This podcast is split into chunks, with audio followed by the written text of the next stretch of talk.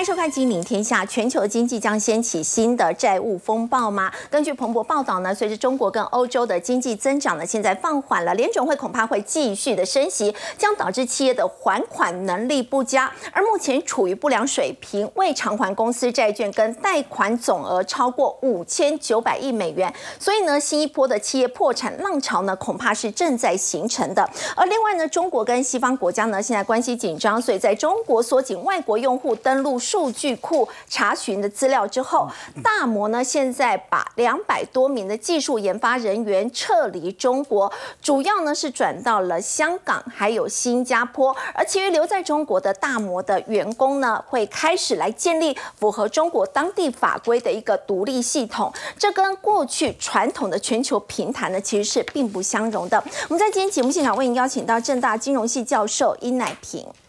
主持人好，大家好。资深分析师林有明，大家好。资深分析师谢承业，肥好，大家好。资深分析师王应亮。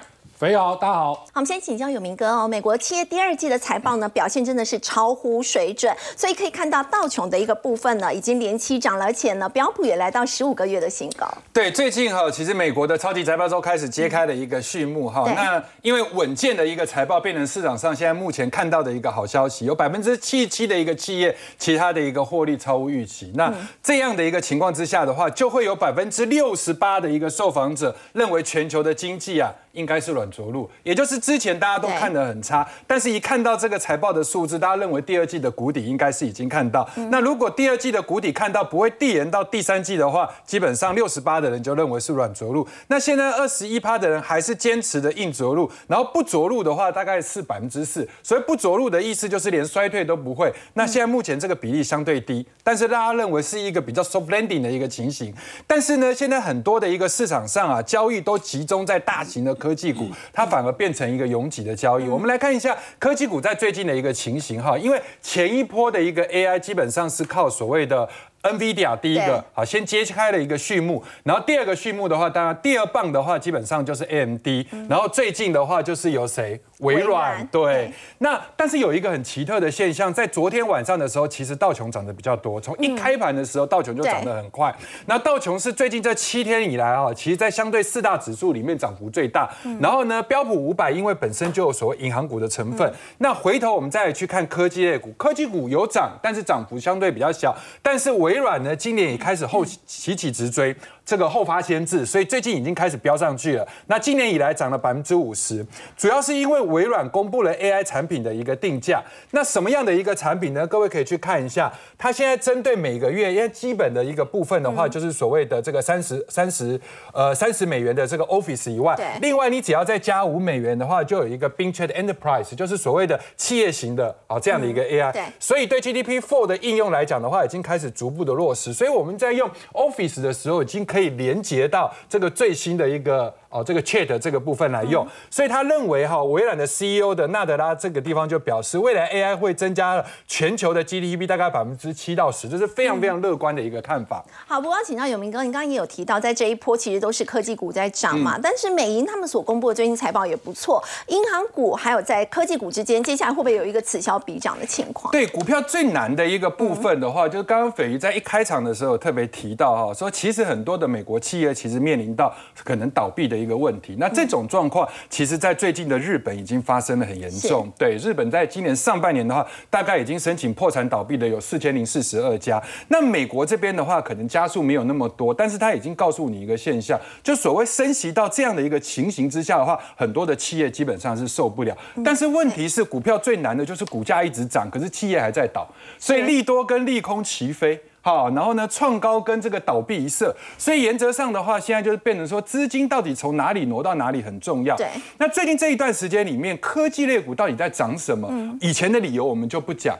最近的一个理由，就是因为美元指数，嗯，因为美元大家认为说，啊，我看到了所谓的 CPI，看到了 PPI，啊，核心 CPI 的一个数字，我认为七月应该是升息的最后一次，所以美金各位有没有发现，在这段时间里面真的是弱到不行，对，从一零三这个地方就啪一个直接跳水，而且重要的一百关卡都跌破，都跌破，对。但是因为现在市场上要不断的开始在看衰美元的同时，美元呢，其实基本上指数，美元指数它是一篮子货币，它是跟欧元跟日元占一个比较大的一个。个比重。但是如果你这个时间点你把美金看得很衰的话，你有没有发现最近的这两三个交易日美金跌不下去了？是。那为什么跌不下去呢？因为九十九这一块的话，其实在长时间来讲是有支撑。市场上过度的乐观，七月份升息是最顶，但是你要去的一件事情，你也不会这么快降息啊。是。所以也就是说，美这个美国的利率还是维持在 keep 在一个比较高的水准，至少要维持大概一季到半年的时间。那如果是以这样的一个情形来讲的话，美金在九十九到一零一点五，它就会形成所谓的多头抵抗。那这个多头抵抗在一个整理段的一个同时，对照出来就是科技股的相对高点。所以也就是说，美金在跌的时候，科技股当然估值这个地方就变得比较好了，对不对？就可以往上提升。可是美金如果开始不跌的话，那科技股这个地方就开始形成压力。压力。各位可以去看一下纳斯达克哈。它有分两波开始上涨，第一波的话，大概在今年度主要就是因为银行的资避险资金，嗯，第二波当然就是因为 AI，可是来到这个位置哦，最近的高点是一万四千三百九十六，正好是针对去年跌幅的百分之零点七，那这个零点七是什么意思呢？第一个，它已经超过了零点六八一。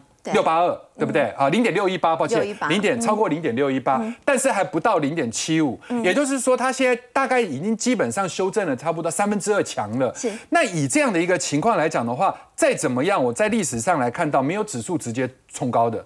哦，来到了零点七之后，直接往零点八、零点九，很少，大部分都会在这个地方形成了一个所谓的空头抵抗。那空头抵抗正好是美金的多头抵抗，所以这两块的话，就是代表科技类股在最近可能要大家小心一点。哈。就算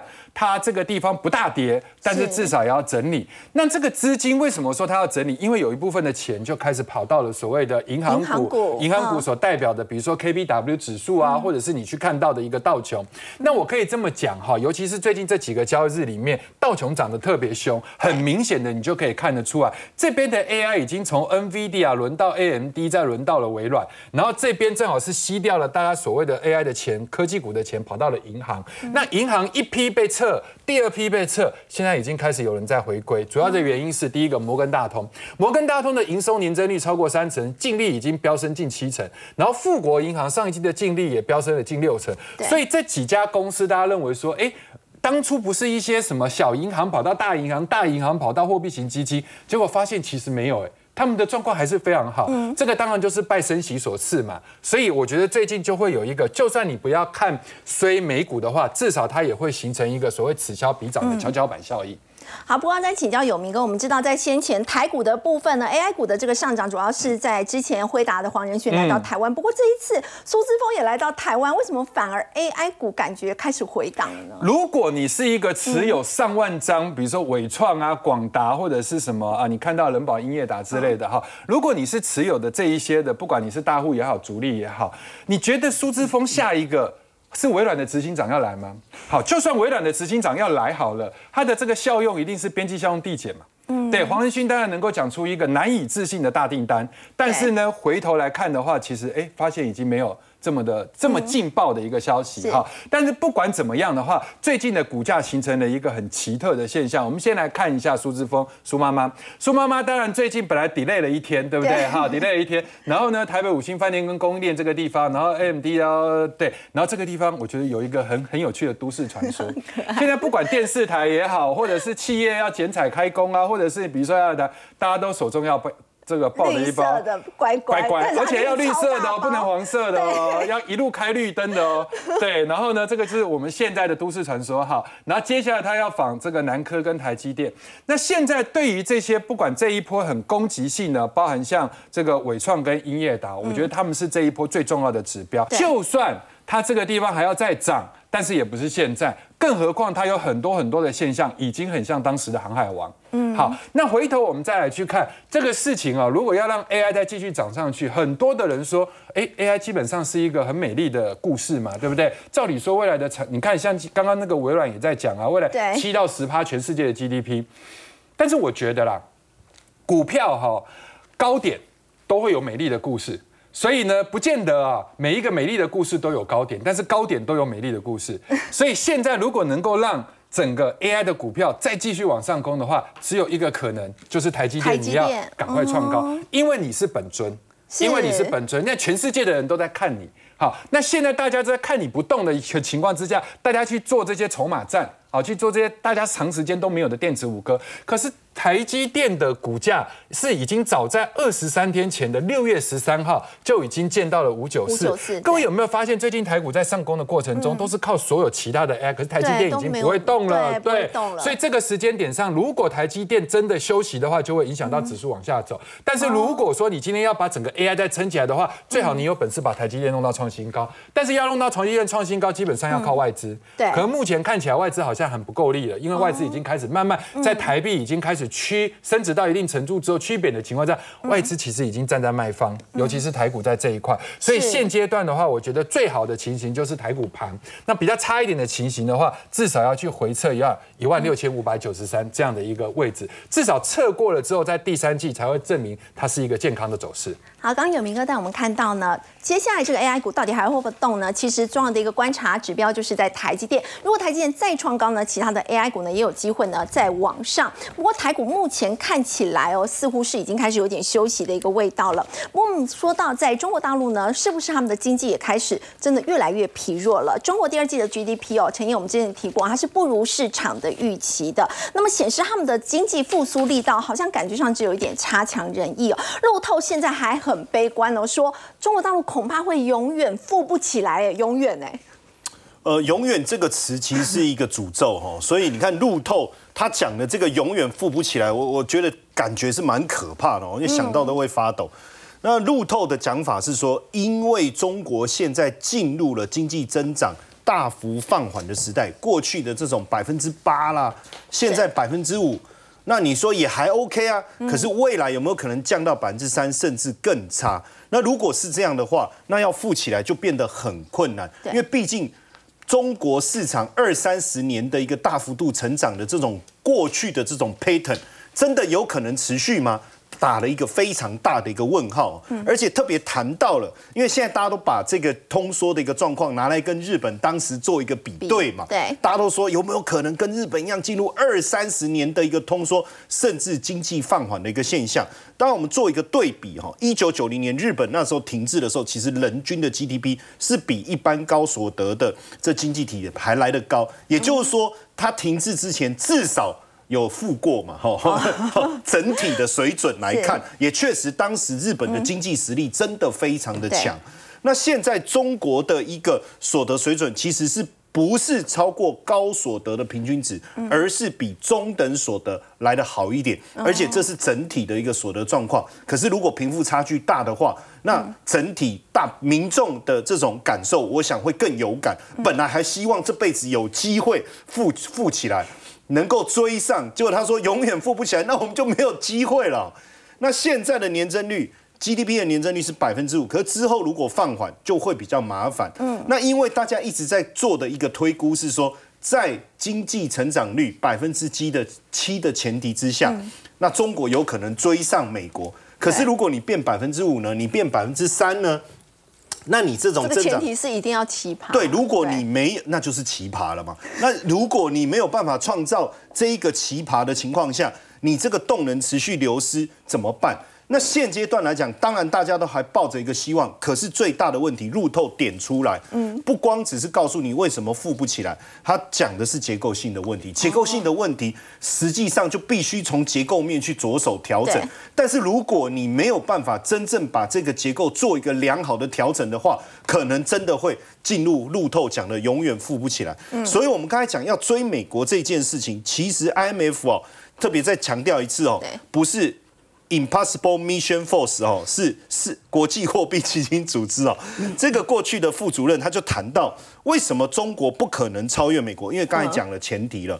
那在这个情况下，你经济成长率背后还有一个最大的问题，我们刚才讲结构所看到的失业率的一个状况。现在青年的失业率二百分之二十，甚至二趴了，对，甚至五月份又比四月份再增加。那你失业率持续增加的情况下，你真正的带动经济成长的这个就业的部分，如果没有办法彻底的改善的话，坦白说，你的经济增长率会掉下来，掉到百分之三，你的失业率又维持在高档，那要追上美国就更困难了。对，那不止结构的问题，还有包括债务的问题。最近这个集团体集团体的一个部分啊，大家就看到就是说，呃，讲到债务重组，在印度，对不对？好，对讲到债务重组，可是中国对这个问题并没有积极的回应，因为他他自己想债务重组，我我自己的债务也得重组啊，那要不要拿出来一起谈？因为你看中国一百五十个。他跟一百五十个发展中国家提供了多少的贷款？一兆美元的贷款哎那如果你要重组，那也就是说未来我这个钱我可能收不回来，对不对？那他的经济更那我自己的状况也很问题，我自己也面临的是债务炸弹，怎么办啊？所以他不愿意减免债务。好，那当然，我们来看一下刚才所谓的结构的问题到底有多严重。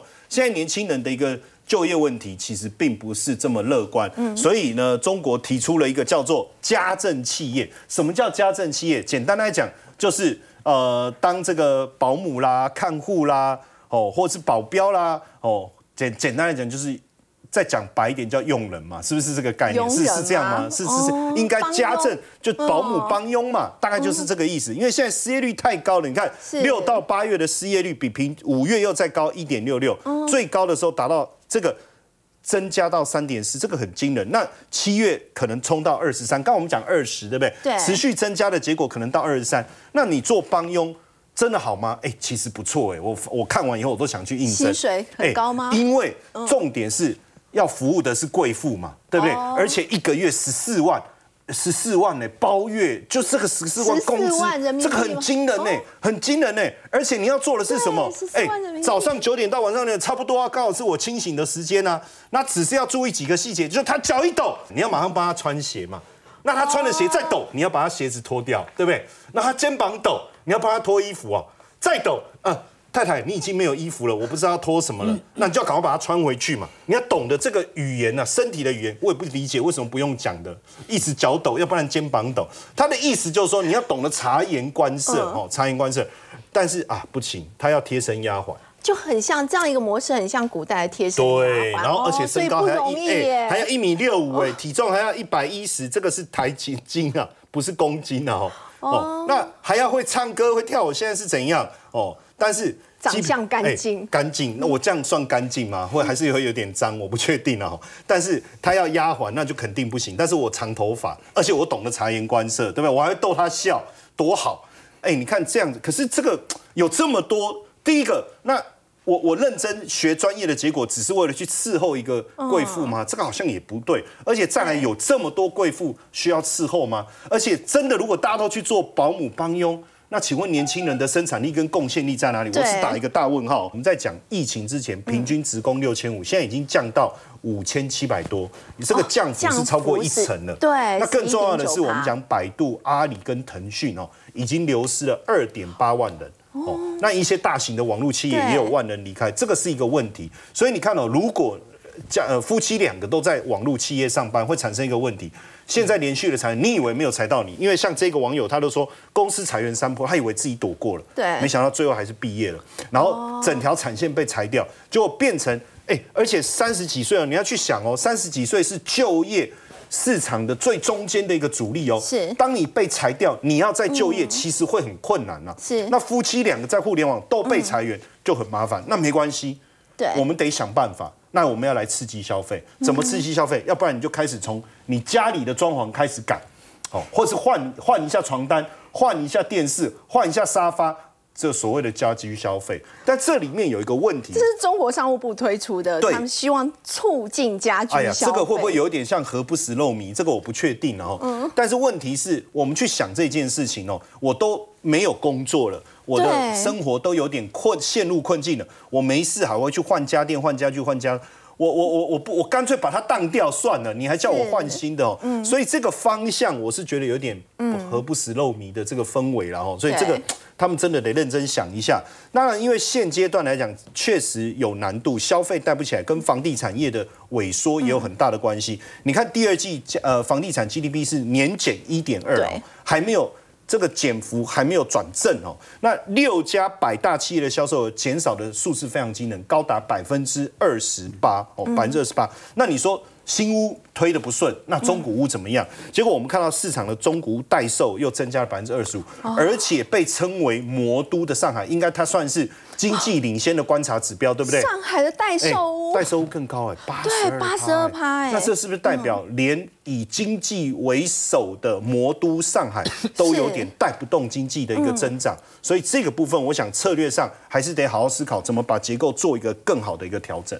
好，刚陈先带我们看到是在中国大陆，现在经济成长放缓，那么严重的是他们的这个内需消费，现在的确是有通缩的问题。那么民众呢不愿意花钱，而且失业率呢非常的高。但我们说到影响到中国经济的，还包括了美中科技战。中国八月开始呢是限制加耕者呢出口，那么美国呢就很担心，它会不会也冲击到其他的原物料呢？接着也跟着被禁止出口。所以我们要请教印量哦。现在呢，中国我们知道它是全世界最大的稀土生产国，如果真的被禁止的话，整个电动车都会出问题。对，所以现在各国都在想办法，因为其实中国的稀土产量在二零一七年的时候占全球产量大概是八成。对，那这两年其实因为中美对抗的关系关系啊，那其实其他各国先进国家也开始慢慢去找这些替代的方案，所以现在中国的稀土占比应该只降到了六成，但这个数字未来呢会持续的再往下掉啊，因为现在呢。呃，美国跟欧洲一些国家，他他们不是说不愿意去开采这些稀土，因为它污染程度太大。但如果现在这两个中美对抗的情况之下，我被迫要去开采的话，我是有东西可以采的，不是没有东西可以采的。所以未来的中国的在整个稀土上的这个市占率，应该还会在持续下降。就像美国，它其实美国在一九五零年代的时候呢，它有一个叫做美国帕斯山的这个矿矿场，当时就是全世界非常重要的这个稀土产产区哦。但因为呢，这个后来中国慢慢的啊。稀土崛起之后呢，它就废弃掉了，所以在二零一零年的时候呢，它又成为废弃的矿商。但最近大家会发现，哎，有一家公司把它接手了。接手了之后呢，它还投资多少？投资了七亿美元。哦，要七亿美元要干嘛？要重启这个稀土的产能嘛？那其中呢，它投资的一个项目比较大的是在这个所谓的分离跟精炼这个这个工序。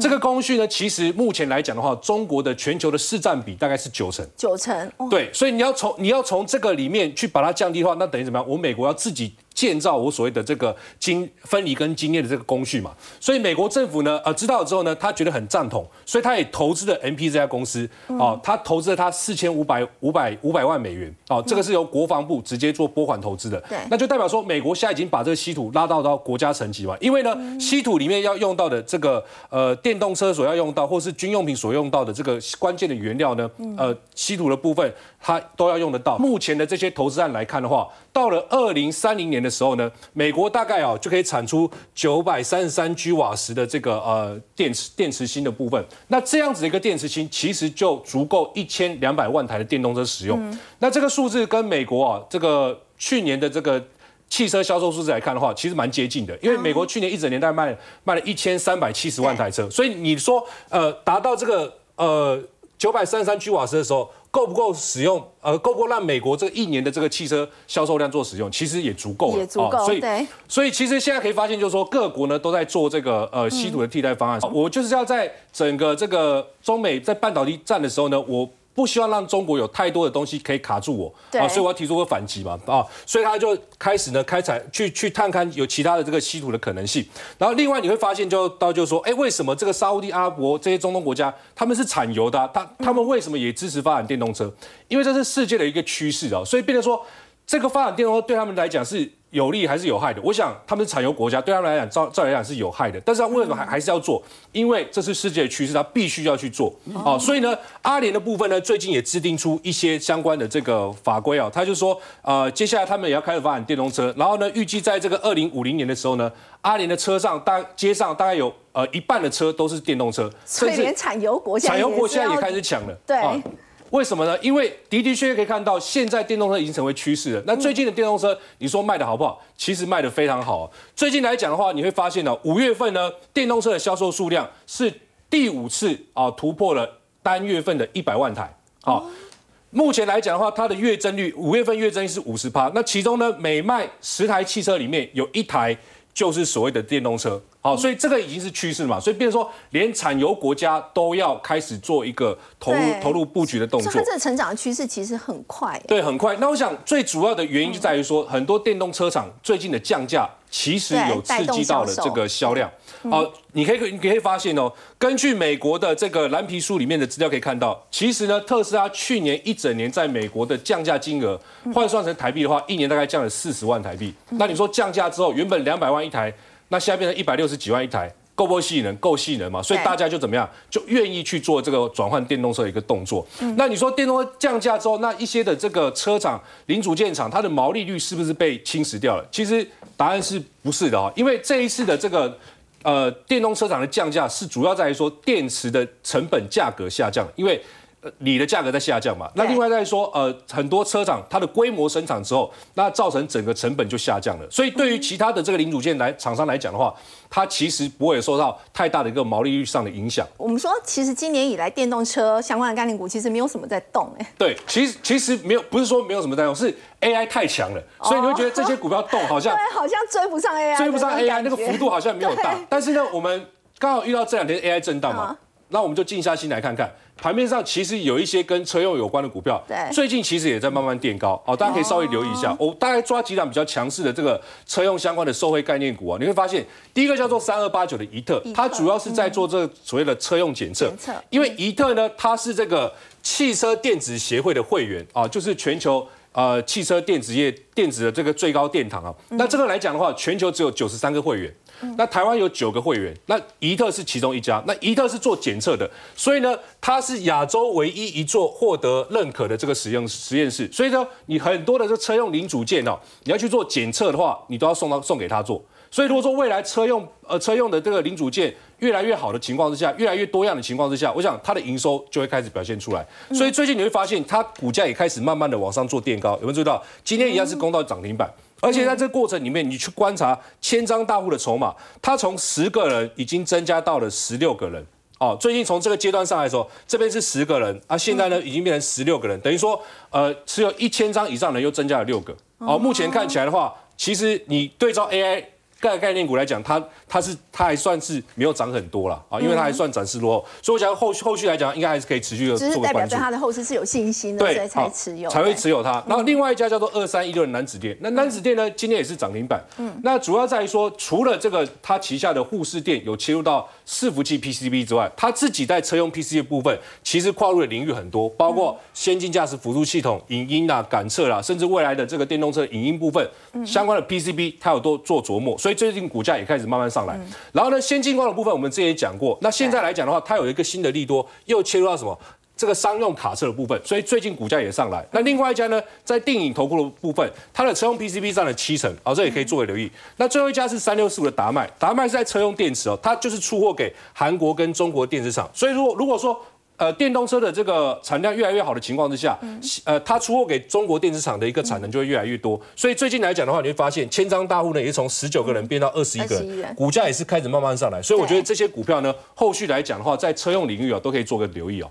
好，刚刚带我们看到是美中的电动车大战，不过我们说到美中之间的角力，的确已经冲击到了全球的经济了。不过另一方面也要来关注的是圣婴现象，其实也是不能掉以轻心的。圣婴现象呢，其实我们看到在今年呢，已经正式的卷土重来，它指的是呢。东中部赤道太平洋海水异常升温的一种气候的现象，那么通常呢是大概两到七年的时候呢就会发生一次，而且呢我们看到如果说声音现象发生的话呢，会替这个农作物呢带来风险，进而影响到他们的收成，那么推升了食品的价格，当然也会导致通膨的这个发生了。举例来说呢，像是在糖的一个价格，现在全球前三大的糖的出口国，包括巴西、印度、泰国的作物收成都被影响。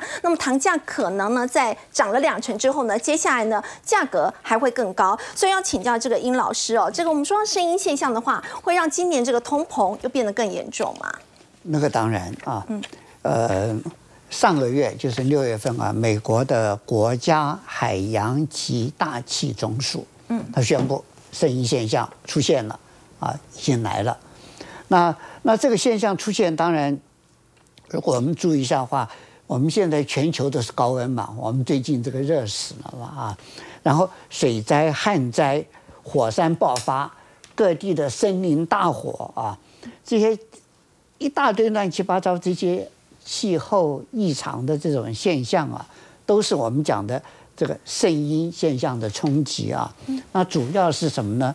就是过去这一世纪啊，这个人类 大家烧煤啊。我们的燃料是这个石油燃料等等啊，让大气中间的二氧化碳越来越多，然后全球暖化，这个最后地球受不了了，那就变成一爆发大家都这个遭殃，而且你要回去的话也很难了。嗯，所以说，所以说我我们看到这个现象啊，这个呃，农产品现在全球都是欠收。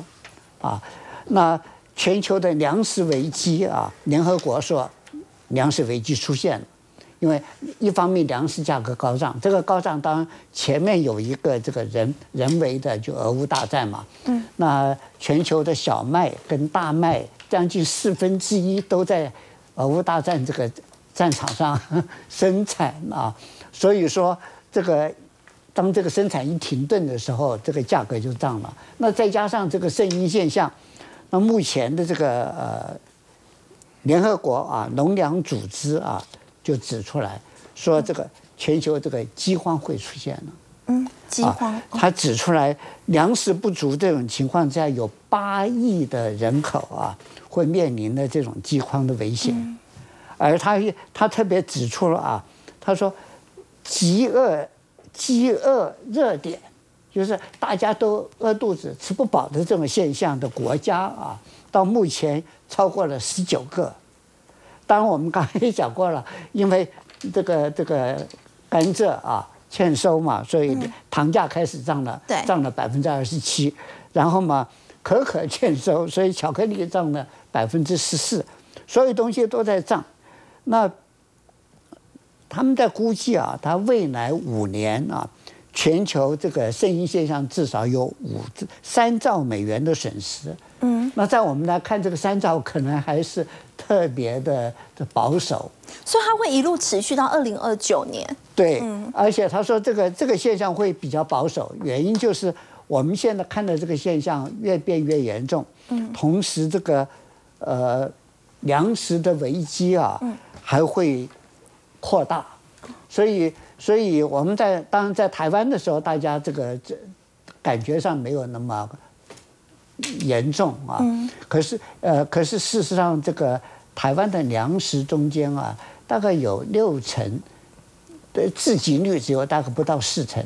嗯。有六成多都是进口的。自给率其实也蛮低的。我们都是靠进口。很多都是要靠进口。对。那进口的粮价开始涨的时候，我们整个物价就开始涨了，通膨就来了。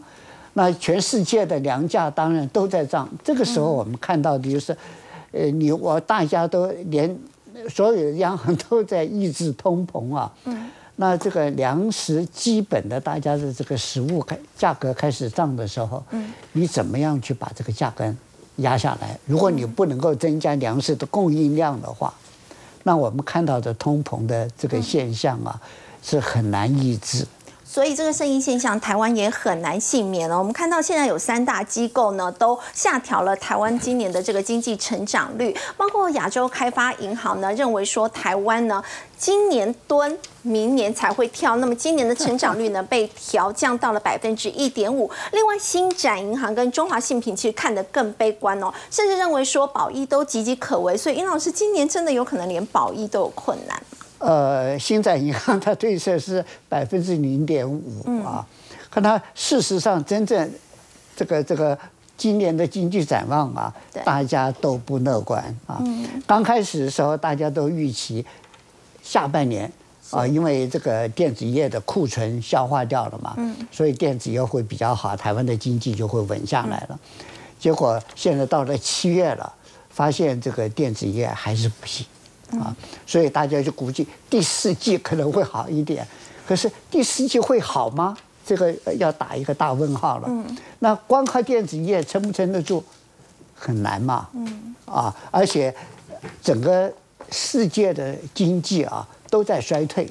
那如果是到了下半年，整个世界经济衰退，你没有需求嘛，你没有订单来那经济当然会有问题嘛。所以我们看到就是说，几乎啊，在上半年，但估计下半年嘛。那到了下半年，这个时候大家都开始修正第四季的预期，大家都在往下修。而台中院刚刚公布出来的，呃，就是今年的 GDP，它下调到百分之一点四五。嗯，那个当然也很客气了，大家都很保守啊。那那新展银行估计就干脆是百分之零点五。零点五，中华信品也认为今年大概只有零点五哈。那在在在我们来看的话，就是如果啊，这个出口嗯撑不住啊。而且整个世界经济都在衰退的情况之下啊，我们能够保住不变成负数，经济能够继续维持增长就很不容易了。因为全世界都不好嘛。是。那我们晓得，就是台湾本身是个海岛嘛。那本身的资源都是很有限，都是要靠进出口世界的市场来维持台湾经济。所以我们常常说，出口是台湾经济的引擎嘛。那我们行政院现在推出来，就是说我们要扩大内需，我们刺激国内的内内需来来这个抵消这个外出口的衰退。那问题就是在这种情况之下，你的内需相对没有那么大，你能不能够撑得住？那大家可能我们看这个数字的话，大家可能都是比较呃悲观的 啊，就是你内需就算是撑起来，经济可能还是。抵不住这个出口的衰退，嗯，所以说真正我们来看的话，可能要看世界经济的走向，嗯，那明年会不会变得更好一点，我们就要看整个世界经济能不能稳得住。那今年的状况，今年蹲，明年跳，现在还不确定。今年大家的我我我的看法就是可能。负面比较多哦，所以明年也不能太过乐观。明年呃，就大大家就观察明年的经济会不会变得更好，因为我们刚刚就讲过，粮食价格还在继续的在上升嘛。嗯，好，我们先休息一下，稍后来关心哦。大家说要拼内需，我们稍后来看，这是六角旗下的小金鸡王座，他宣布独家代理韩国知名的桥村炸鸡哦，马上要进到台湾来了，在八月初就要开卖。先休息一下，稍后了解。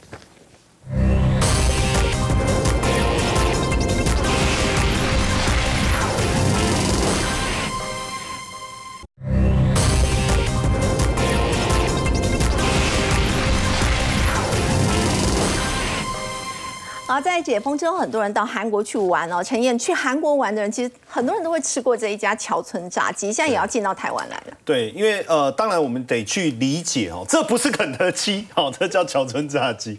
他谁要把它引进哦？就是这个王座国际。当然，王座国际大家可能比较陌生，毕竟它才刚新贵。但是如果我们在网上讲它的六这个六角哇六角集团，大家就理解。所以基本上六角饮料打出去之后，它现在所有的餐饮品牌，通通交由这个王座国际来经营哦。六月营收一亿哦，连续十四个月正成长，月增率四趴，年增率四十三趴。嗯，那第二季二点九三，年增率有六十三趴。上半年营收我们看是持续的增温，也创了历史同期的一个新高。当然，我们现在看到它的一个餐饮策略哦，就是不断的引进知名的品牌，像这个即将进来台湾的叫乔村炸鸡哦，这个是第一品牌啊。你刚才讲那个什么什么浩明什么敏浩李敏浩是不是代言对不对？实际上他在韩国也是知名度肯定是第一名的哦。那进来以后，他打算展店六到八家哦，年底前。先做二到三家，当然大家会看到说，它近期的品牌折旧已经摊提完毕。它目前旗下有几个知名的品牌，包括段纯真啊，还有京都圣牛啊、大阪王将，还有这个银座信一牛、信一猪排，对不对？这这还有这个拉面，整个看起来它的策略性就不是做单一品牌，然后把它的展店数大幅度扩张，这种战略非常的特殊。我用多品牌策略不断的拓点，为什么？因为他说台湾人喜新厌旧。也没错，我不可能永远都吃同一家牛肉面嘛。就算我喜欢吃牛肉面，我不能换吗？对不对？那但是你有可能吃猪排、吃牛，然后在这里太换，对他来讲，你就有可能不管你吃什么。都吃到它的品牌。当然，我们来看一下它的经营策略哈。嗯，这次其实呃，金周刊也特别的报道，我我特别讲一下哦。实际上，他刚开始在经营的时候，当然他必须去找到一个知名的品牌，把它放大。其中，他当时找了这个段纯真呐、其实当时讲了非常久，因为他呃，他们这个家家人也希段成尊的家人也希望说，哎，我这个阿嬷这个名号能够哇响遍全世界，听一听好像不错。可是出了一个问题，就是说刚帮他们推的头一两年很奇怪，因为他都在大卖场。是哦，那价格确实比较高，可是问题是味道跑掉了。而网友反映怎么跟老店本店不一样？本店吃的口味不对一样你又比较贵，味道又跑掉。当然他们不努力，不是不是，他们很努力，好、不放弃啊，讲错了，很努力不放弃。过了一两年的一个调整之后，哎，你知道吗？现在因为不是原物料价格都上来嘛，对那它这个大量的一个控制的一个成本的结果，反而现在价格搞不好比本店还便宜。而且重点是味道一样了，所以这样的一个策略也获得各大品牌的一个喜欢。更重要的事情是，为什么？你看哦，包括这个银座性质啊，我们再讲一个这个，你刚刚提呃到这个断层针，它还可以卖到北美，卖到香港，没错哎，，重点就是它除了刚才我讲代理这个品牌之后，它往海外授权。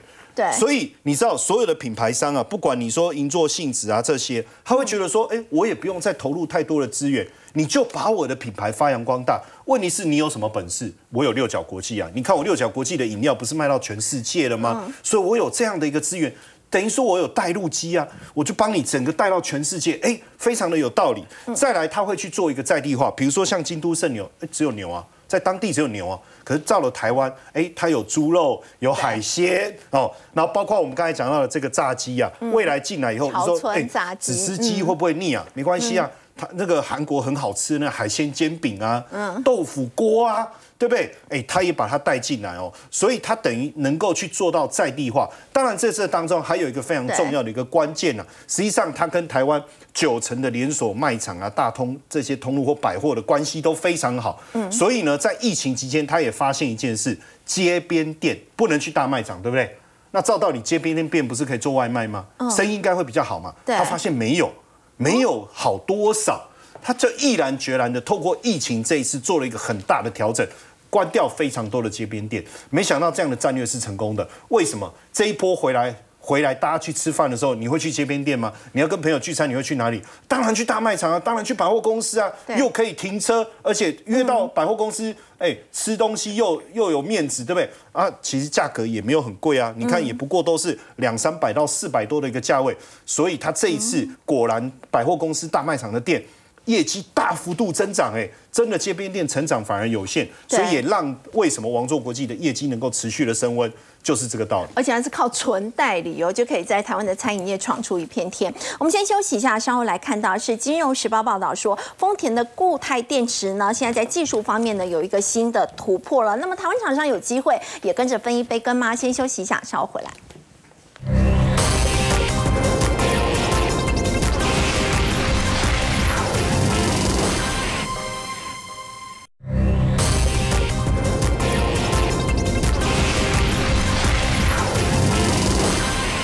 好，《金融时报》报道呢，丰田在固态电池技术方面有新的突破了，号称充电十分钟或者是更短就可以跑一千两百公里。要请教有明哥，台湾厂商有机会分一杯羹吗？呃，绝对有哈，但是因为有一些公司还没有挂牌，等一下听我们细细讲哈。那刚刚依然有特别提到了稀土大战，那稀土大战的下一步基本上就是电池大战。那电池这一块的话，一定要找备源，所以我们之前说的氢能就是一个很重要的方向。那第二个部分的话，当然就是固态。那现在发展固态其实是是以日本的东田这个丰田 Toyota 为首，然后这个地方发展下去。中国当然也有开发，但是因为中国舍不得自己已经原先已经有的这个所谓的电池技术，所以它暂时之间它不要大举的扩张在氢或者是固态。可是现在大家为了围堵中国的话，其实不管是固态也好，氢也好，很可能在未来短的时间里面，大家会看到技术不断的在领先跟突破，甚至超过你之前所定的这个期限。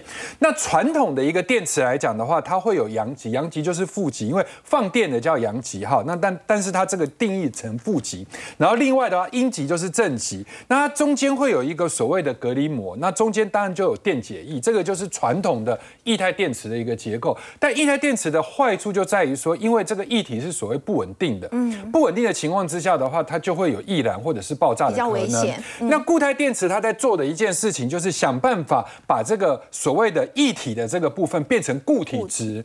固体值，这是第一种可能。那第二种可能，像美国的这个 QuantumScape 的技术，它基本上把阳极都拿掉了，它就只有阴极。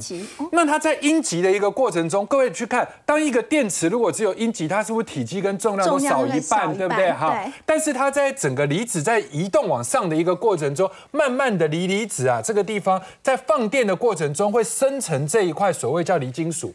所以它反而是一个技术上的一个突破，而且它的绿色的沉积慢慢沉积上去，零金属还可以提炼出来。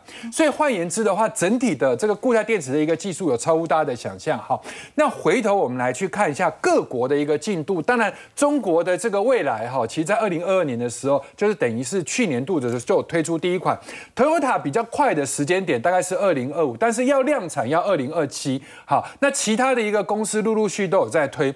国内哈，其实有固态第一家。第一家叫做辉能，但是它没有挂牌，我们可以期待它未来挂牌，因为它基本上是跟宾士合作，而且又到法国去设厂。然后再来的话，就是我们最近的红海有特别提到得固态得天下，这个已经快要变成一个 slogan 了哈。但是二零二四年首款的固态就会出来，所以明年度的固态电池大家可以特别留意。另外有一家公司也在研发，叫升阳电池，可能大家比较不熟，它是由升阳半这家这个半导体啊，在二零一七年分割出来的子公司。那升阳半持有它百分之七十一点五亿的一个持股，所以我们现在来看哈，在辉能还买不到的情况之下，如果我们要去做固态这个概念的话，第一个当然就是红海。红海的周线其实已经有一个大底的情况。那现在我在定义红海是广达已经是投机大于投资，然后呢，红海现在是投资大于投机。所以未来他们两个之间会校正回归，也就是他们的股价一定会有一下以上的概念。那再来升阳半的话，各位可以去从周线的一个角度来看，最近整个形态也开始慢慢出来。它除了有所谓固态电池的商机，还有美日和卡位的一个半导体的一个动能。好，所以这个地方也可以特别留意。好，我们先休息一下，稍后来关注的是辉达呢，现在投资生技业哦，想把这个 AI 应用在药物上。其实我们看到呢，在最近整个 AI 也带动了生技股的一个大涨。先休息一下，稍后回来。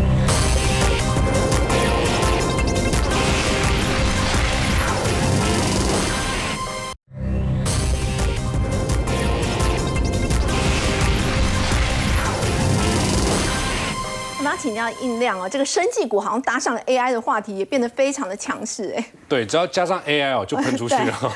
那我想除了这个之外，它其实呢还有一些题材，就是说，呃，在七月底的时候有生技展，然后在十一月底跟十二月初的时候，还有一个叫做生技医疗科技展。哦，所以在这样的展望之下呢，你会发现又搭上 AI，所以今天来讲，很多的这个生技概念股就表现比较强。那最强的这个生技股的股王叫做宝瑞。